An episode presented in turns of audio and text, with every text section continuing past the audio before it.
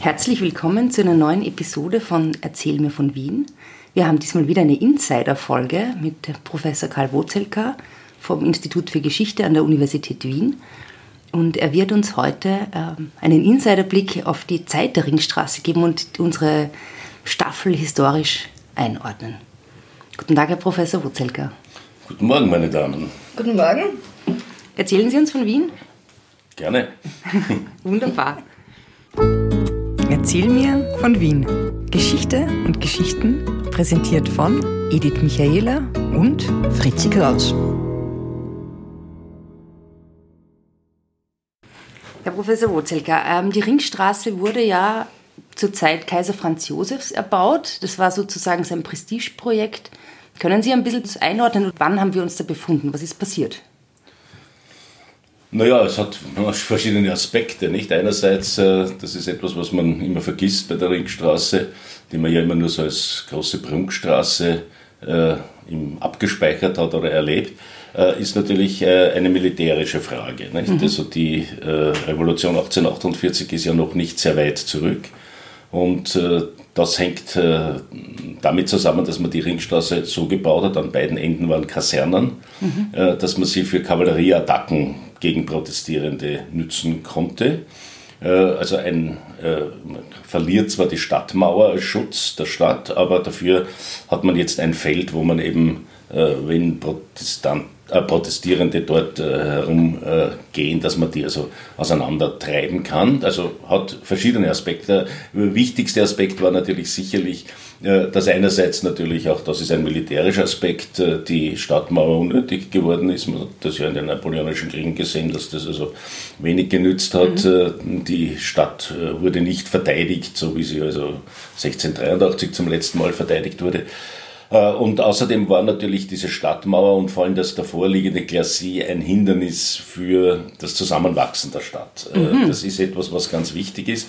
Und äh, man hat also eine, eine sehr, sehr wirtschaftlich geniale Lösung fast gefunden. Nicht? Man Wie meinen also, Sie das? Naja, man hat also nicht nur die Stadtmauern weggerissen und das Glacis freigegeben, sondern man hat die Grundstücke dort verkauft Mhm. Äh, sehr teuer verkauft natürlich, weil es war sehr prestigeträchtig an dieser neuen Straße, äh, die ja so eine Prunkstraße eben werden sollte. Das hat man ja schon äh, vorher ahnen können, also auch wenn man äh, das nur auf Plänen zunächst gesehen hat, dass diese, äh, an dieser Straße also ein Palais zu bauen, war natürlich für reiche Familien etwas Besonderes, ja. so haben wir viele Familien genützt. Und all dieses Geld ist dann in einen Fonds geflossen, äh, der es ermöglicht hat, alle die öffentlichen Gebäude, also die Museen und so weiter, äh, zu erbauen, mhm. ohne dass es dem Hof irgendein Geld gekostet hat. Hat es dafür Vorbilder gegeben? Für für diese, also für diese Finanzaktivitäten nicht, aber für Stadtplanung mhm. gibt es natürlich Vorbilder, die ja noch schon sehr weit zurückgehen. Also es gibt ja schon in Rom etwa äh, im äh, 16. Und, und, und 17. Jahrhundert Stadtplanungen, das sieht man in Rom sehr deutlich, es sind immer Straßen, die auf ein bestimmtes Gebäude ausgerichtet äh, mhm. sind. Man steht also bei einer wichtigen Kirche und schaut dann über eine Straße zur nächsten wichtigen mhm. Kirche. Also das sind so typische Stadtplanungselemente. Oder bei Osman natürlich in mhm. äh, Paris, nicht? Das war natürlich die große Stadtplanung. Also der Platz mit mhm. dem Arc de Triomphe ist so ein klassischer Platz mit sehr vielen äh, geraden mhm. äh, Linien. Äh, so Ring in dem Sinn äh, entsteht natürlich meistens dort, wo Befestigungsanlagen da waren. Man hat ja viele italienische Städte, zum Beispiel kleinere Städte oder auch größere Städte, wo die Befestigungsanlagen erhalten geblieben sind, aber sehr häufig wurden die weggerissen, um eben zwischen der Innenstadt, also innerhalb dieser Befestigungsanlagen mhm. und den davor liegenden Orten, äh, Vorstädten oder Vororten äh, eine Verbindung ja. herzustellen. Also das ist ja in Wien der Fall gewesen. Sie haben zuerst ähm, gesagt, das ist als Verteidigungsanlage geplant worden äh, mit diesen langen Geraden. Hat man dann Angst vor dem eigenen Volk gehabt? Natürlich, also nach 1848 war das ganz klar. Man muss ja denken, dass 1848 ja äh, nur eines der Ereignisse war, das in den Hinterköpfen der äh, herrschenden Schicht da gewesen sind. Denken Sie, dass die Französische Revolution noch nicht so weit entfernt war, äh, wo eben der Pöbel, wie man das damals genannt hat, also das Volk sich aufgelehnt hat. Und im Jahr 1848 war es natürlich auch so, einerseits äh, in, in der Stadt, also eher der, das Bürgertum und die Studenten äh, in den mhm. Vorstädten, und das war eigentlich viel entscheidender, dann die Arbeiter, die einen Aufstand gemacht haben, die also äh, den Linienwahl, äh, also die ja, Zolllinie auch, nicht? da musste man ja äh, Zölle zahlen oder, oder Mauten zahlen für die Lebensmittel, die hereingebracht wurden innerhalb des Linien, also von außerhalb nach innerhalb des Linienwalls.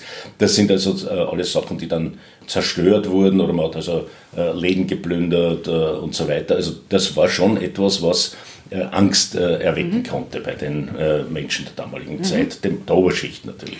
Aber das Militär hat sich ja gewehrt gegen die Schleifung der Stadtmauern mehr oder weniger. Da hat er ja mit, mit Innenminister Bach, da hat der Kaiser da sehr gegen das Militär eigentlich entschieden, interessanterweise.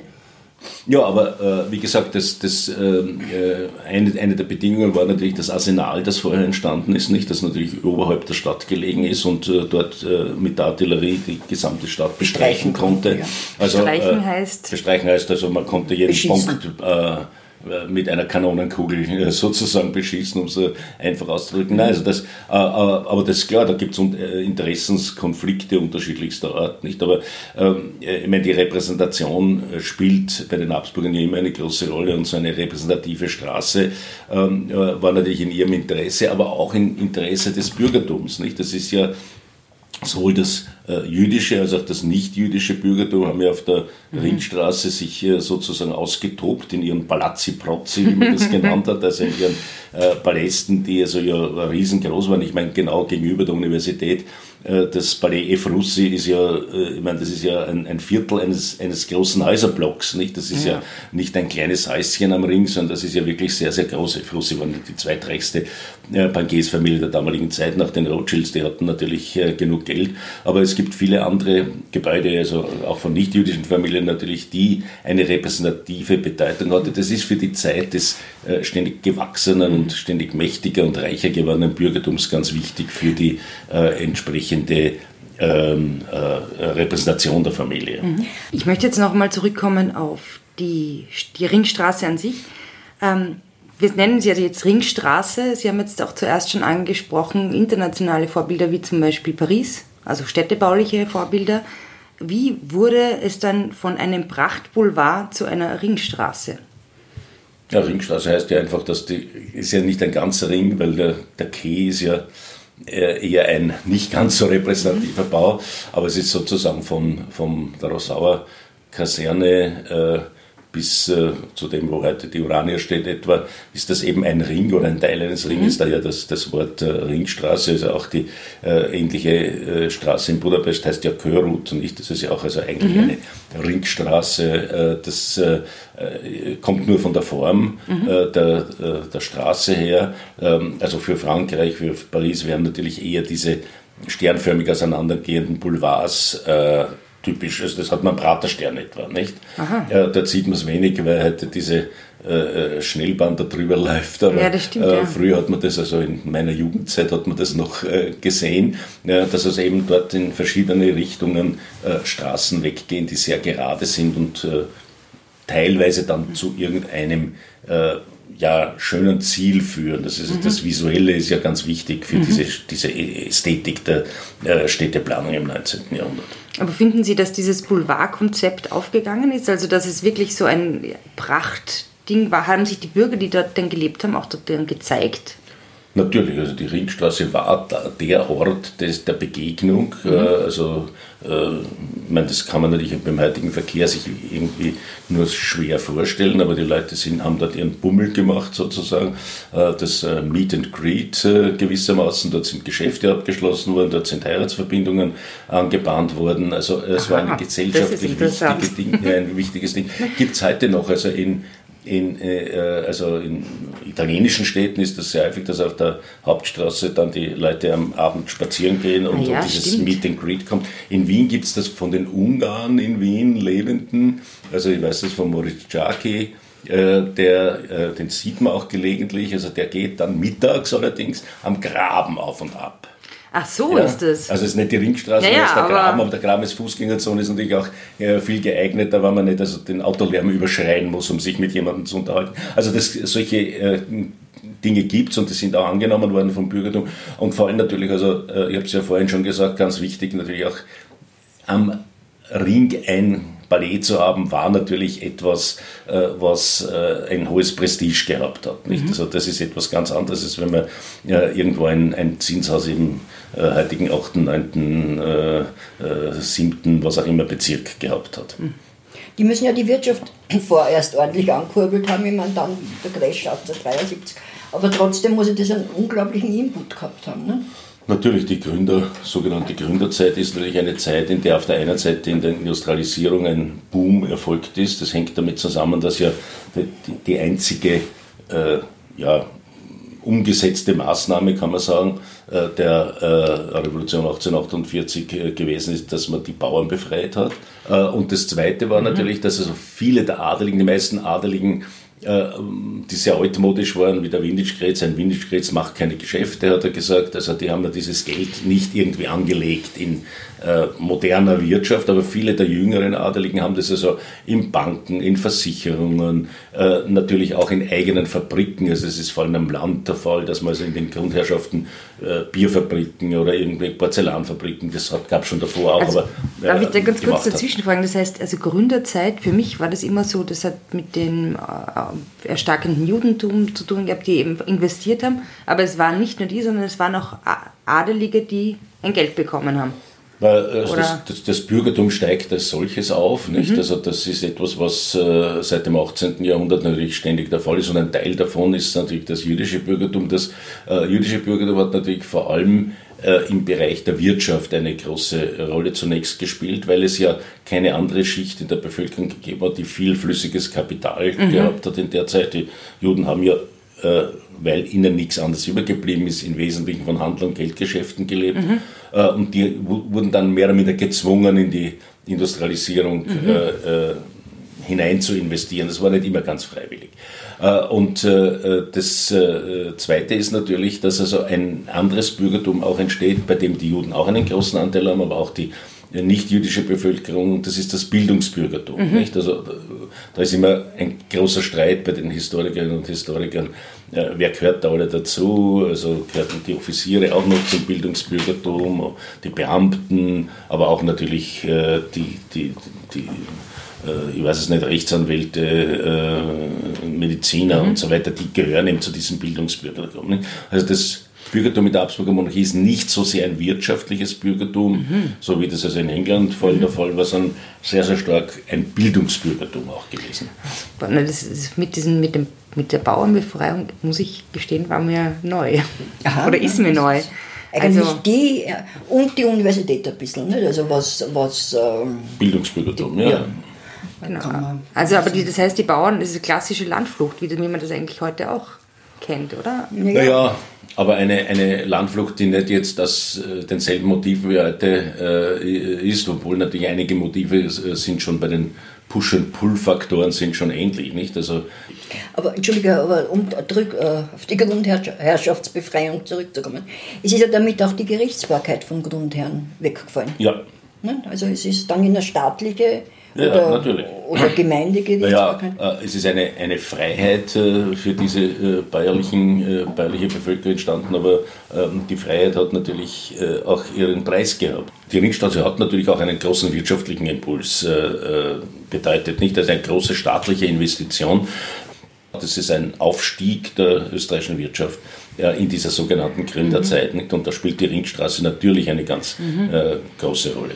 Ich möchte jetzt nochmal zu einem, also nochmal, wir haben noch nicht darüber gesprochen, aber die Fritzi und ich, wir haben schon mal darüber gesprochen, zu einem Baukomplex kommen, den man eigentlich, der wenig bekannt ist, und zwar das ist das Kaiserforum. Können Sie was dazu sagen? Ja, das ist natürlich ein Problem, das sehr weit äh, zurückgeht. Nicht? Die äh, Hofburg hat ja, das äh, ist vor allem Vergleich zum großen Konkurrenten Frankreich immer zu sehen, hat ja kein einheitliches Gesicht sozusagen. Nicht? Also, sondern da sind also äh, jede Generation hat ein, ein Häuschen dazugebaut gewissermaßen.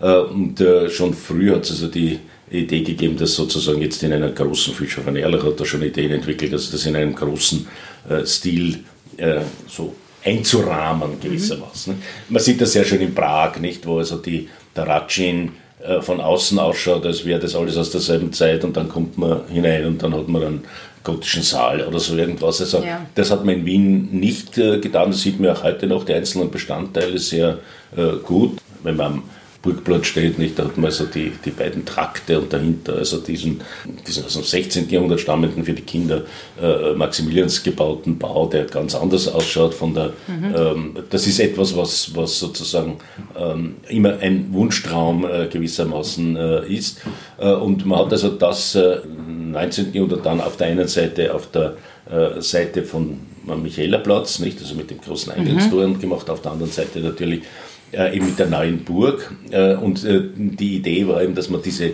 halbkreisförmige neue Burg auf der anderen Seite mit einem eben solchen Halbkreis, also äh, auf der anderen Seite des Heldenplatzes, abschließt. Äh, Zudem ist es aber äh, nie gekommen. Es hat viele Entwürfe gegeben, unter anderem von Otto Wagner. Aber gescheitert ist es letztlich, wie fast alle großen Bauunternehmen, am Geld. Mhm. Nicht? Einerseits war nicht also genug Geld da oder man war nicht willens, dieses Geld zu investieren. Der Franz Josef hat irgendwann einmal die, äh, das Handtuch geworfen und sich nicht mehr damit beschäftigt. Und der Franz Ferdinand, der es dann weiter betrieben hat, war auch nicht da sehr äh, stark dahinterher. Also äh, ich meine, ich sage immer scherzhalber, jetzt mit dem Verwaltungsgebäuden des Parlaments in diesem Brackenbau ist ja diese Forumlösung. okay, okay. Naja, und das kann ja wie in Österreich äh, es möglich ist, nicht? Also Provisoria Durant hast du heute Spruch, das kann ja äh, bleiben. Na ja, was weiß man. Gut. Ja, aber Und wann hat sie die Ringstraßen dann irgendwann einmal ich meine, Adolf Loos wollte sie eigentlich schon wegreißen. Der hat ja gesagt schon, das ist alles nichts gut. Der Adolf Loos ist ein, ein, ein äh, ausgesprochen revolutionärer Architekt. Nicht? Also, Aber äh, irgendwie verflacht ist das Ganze dann schon nach der Jahrhundertwende. Und ich kann mich erinnern, noch wie ihr Kind war, du bist zwar jünger als ich, aber doch noch, war die Ringstraße ja direkt verböhnt. Ich meine, verböhnt kann man nicht sagen, aber Na, absolut nicht geachtet. Das sind, sind zwei Aspekte. Auf der einen Seite ist natürlich die Ringstraße äh, schon die Repräsentationsstraße der Monarchie. Nicht? Man muss nur denken, also, dass die äh, Silberhochzeit von Kaiser Franz Josef, dass die mhm. diversen Thronjubiläen auf der Ringstraße äh, zelebriert äh, wurden, als eine Funktion, die die Ringstraße äh, ja auch dann lange behalten hat, oder halt, man denke nur an die also, Staatsfeiertags äh, Fackelzug und, äh, was ja, und, und Militärparaden und, und ja. ähnliche Dinge auf der Ringstraße.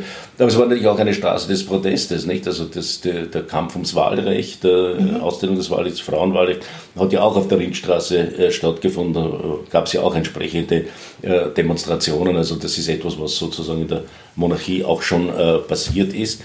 Äh, die die ähm, Frage der äh, der Beurteilung der Ringstraße ist natürlich eine, äh, die sich im Laufe der Zeit sehr stark gewandelt hat. Also mhm. die, die Zeitgenossen oder viele der Zeitgenossen waren also nicht Fans der Ringstraße. Auch nicht der, der Ringstraßenbauten. Nicht? Also man kennt alle diese alten Sprüche vom äh, Van der Nüll nicht und, und so, ja. haben keinen Stuhl.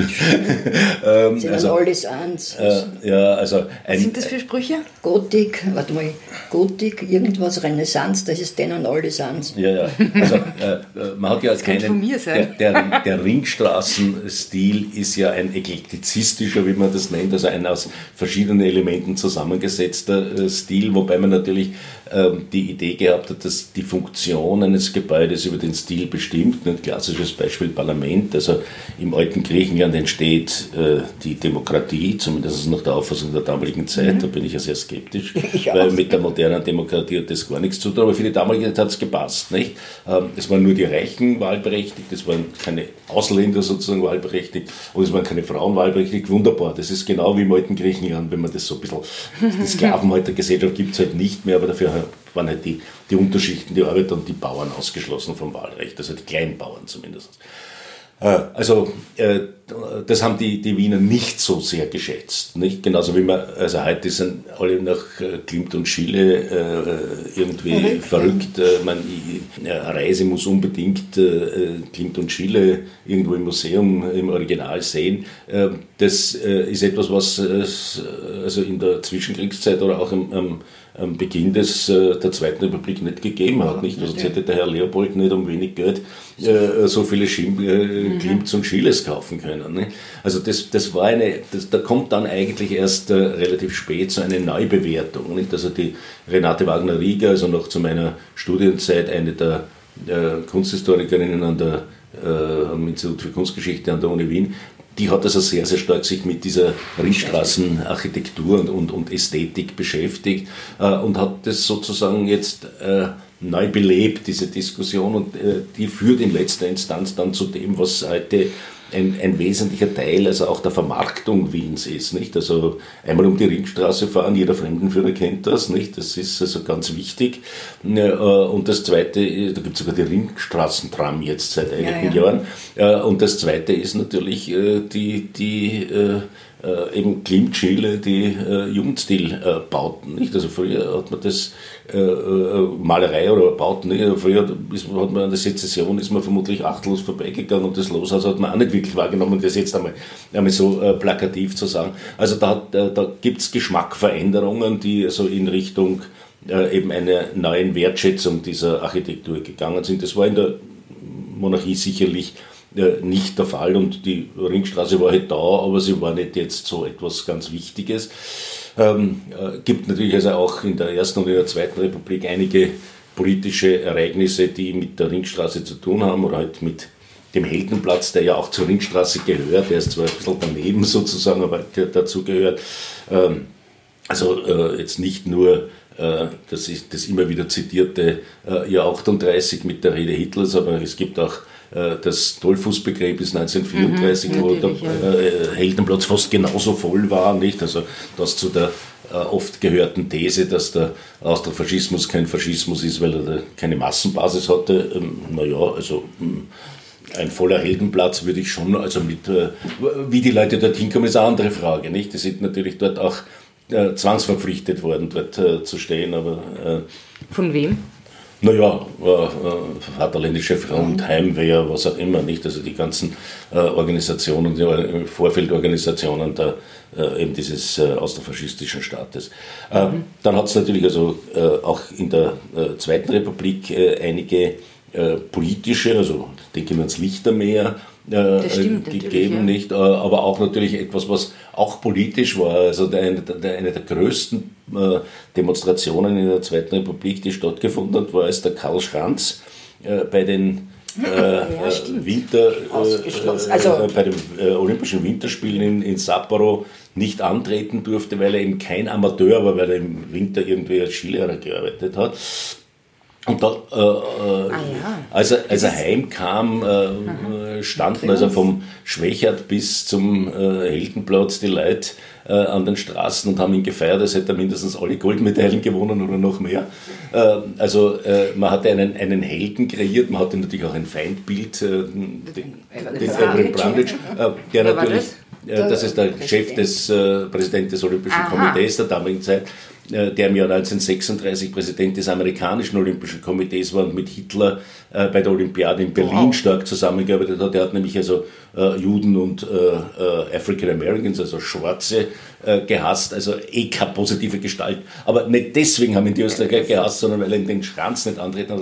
Also, das ist ja ein interessantes Das ist eigentlich eine, eine, eine, Kuriosität am Rande, aber äh, das war einer der, der, der Tage, wo der äh, mhm. Ring und der Heldenplatz wirklich zu einem politischen Zentrum österreichischer Identität geworden sind. Wo der Angst und Bang geworden ist nebenbei. Bitte? Wo man, mir War, ist warst Angst du dort? und Bang geworden. Nein, ich war nicht dort, aber wie du das gesehen hast. Ja. Hast gesehen, wie diese Inszenierungen ja. zu was ja. die führen können. Aber, ja. ja.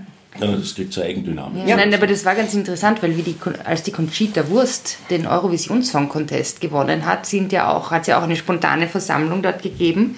Und das war so dieses Bild eben von Karl Schranz, das ihr jetzt erwähnt habt, ähm, dass, ob die Conchita da auf diesem Balkon da wieder rauskommt.